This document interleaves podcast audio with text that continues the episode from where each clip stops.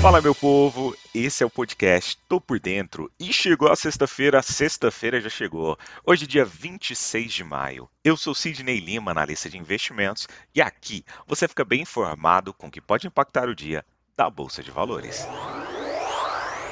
Ontem, o Ibovespa fechou em alta, apoiado em dados melhores do que o esperado sobre o comportamento dos preços aqui no Brasil, a tão temida inflação o que eleva a pressão sobre o Banco Central para reduzir a Selic, principalmente após a aprovação do novo marco fiscal do país pela Câmara dos Deputados.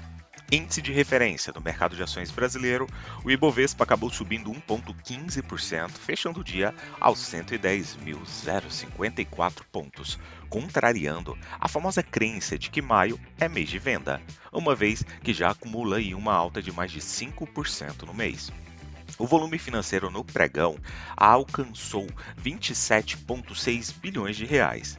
O Índice Nacional de Preços ao Consumidor Amplo, o IPCA 15, subiu 0,51% em maio, depois de avançar 0,57% em abril, de acordo com dados divulgados no início desta quinta-feira pelo IBGE foi a taxa mais baixa desde outubro de 2022 e abaixo das expectativas de alta de 0,64%.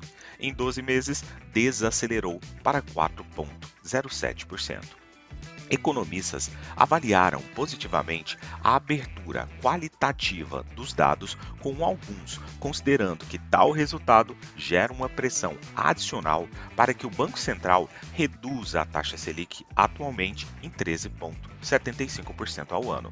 No mercado, as apostas apontam para um corte no segundo semestre. A expectativa, a perspectiva de início do processo de corte de juros impulsionou principalmente as ações mais ligadas à atividade doméstica. Por isso que nós acabamos presenciando uma alta tão forte ontem como nas ações de varejo, principalmente a Via e também a Magazine Luiza, chamando a atenção na outra ponta, a fraqueza das ações de commodities por preocupações com a economia chinesa que tanto tem influenciado, por exemplo, o minério de ferro.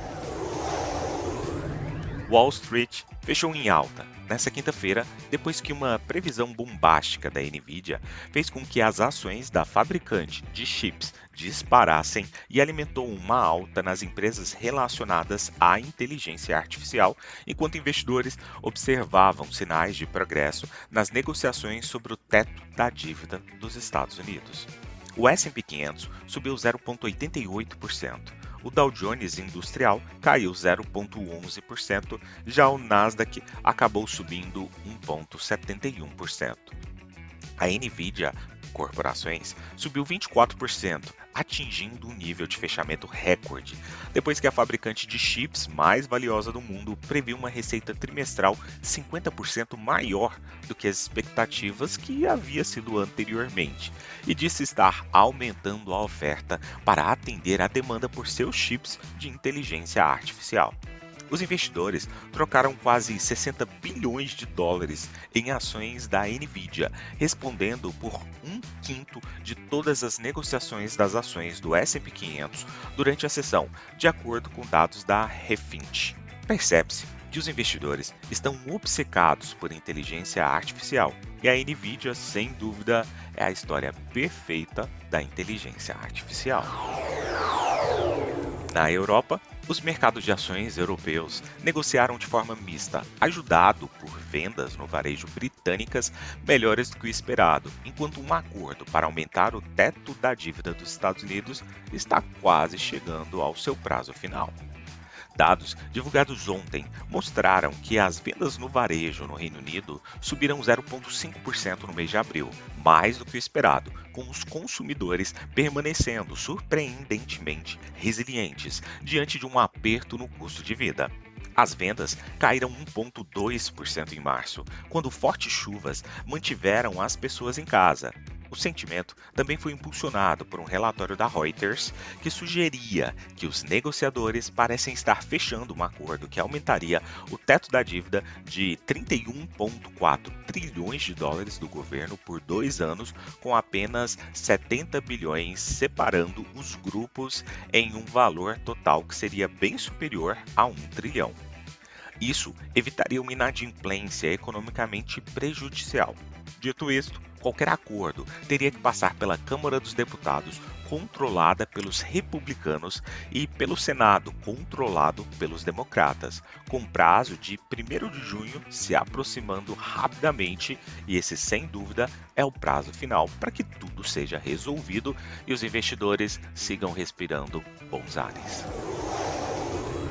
Na Ásia, as bolsas fecharam em alta nesta sexta-feira, animadas por sinais de que a Casa Branca e a oposição republicana estão mais próximas de chegar a um acordo sobre o teto da dívida dos Estados Unidos e após um rally de ações de tecnologia em Nova York. O índice japonês Nikkei 225 acabou subindo 0,37% em Tóquio hoje, enquanto o sul-coreano KOSPI teve modesto ganho de 0,16% em Seul e o TAIEX subiu 1,31% em Taiwan. Na China continental, o Xangai Composto registrou alta moderada de 0,35% e o menos abrangente, o Shenzhen Composto, teve desempenho similar, com avanço de 0,32%. Ontem, voltando a falar lá da dívida dos Estados Unidos, tanto o presidente dos Estados Unidos, Joe Biden, quanto o presidente da Câmara dos Representantes, o republicano Kevin McCarthy, demonstraram otimismo de que conseguirão firmar um acordo para elevar o teto da dívida americana e evitar um calote potencialmente desastroso. O tom positivo na Ásia veio também após o Nasdaq saltar em Nova York ontem, em reação a fortes projeções de vendas da Nvidia, como eu falei para vocês anteriormente. Partindo para o petróleo, os preços ficaram amplamente estáveis, com o mercado avaliando as mensagens conflitantes sobre a oferta da Rússia e da Arábia Saudita antes da próxima reunião de política da OPEP+. Um dólar americano mais forte e preocupações com o crescimento da demanda mais fraco do que o esperado. O índice de referência caíram mais de 2 dólares por barril nesta quinta-feira, depois que o vice-primeiro-ministro russo Alexander Novak minimizou a perspectiva de novos cortes de produção da OPEP+, em sua reunião em Viena, no dia 4 de junho. Ambos os preços ainda estavam prestes a registrar uma segunda semana de ganhos de pouco menos de 1%. O presidente russo Vladimir Putin disse nesta quarta-feira que os preços da energia estavam se aproximando de níveis economicamente justificados, indicando também que não poderia haver mudança imediata na política de produção do grupo. Seus comentários contrastaram com os comentários dessa semana do ministro de Energia da Arábia Saudita líder de fato da Organização dos Países Exportadores de Petróleo, alertando os vendedores a descoberto para tomarem cuidado, como eu falei para vocês no podcast de ontem. Na agenda econômica de hoje, às 9 horas e 30 minutos, lá nos Estados Unidos, teremos pedidos de bens duráveis. Também às 9h30, índice de preços, o famoso PCE, lá na Norte América. Também às 9h30, gastos pessoais por lá. Partindo para as cotações, agora que são 6 horas e 54 minutos do dia 26 de maio de 2023, temos trio norte-americano em terreno levemente negativo, com Dow Jones caindo 0,17%, S&P 500 com uma queda de 0,16%, já Nasdaq, bolsa da tecnologia, tenta reagir com 0,01% de alta. A Alemanha cai agora 0,51% e, no geral, puxa toda a Europa também para o terreno negativo.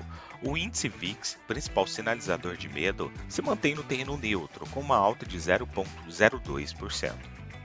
O petróleo WTI sobe agora 0,75% e o petróleo Brent sinaliza uma alta de 0,54%. Do outro lado do mundo, para respiro dos investidores, o minério de ferro finalmente sobe 3,96% lá em Dalian. Vou ficando por aqui. Valeu, tchau, fui!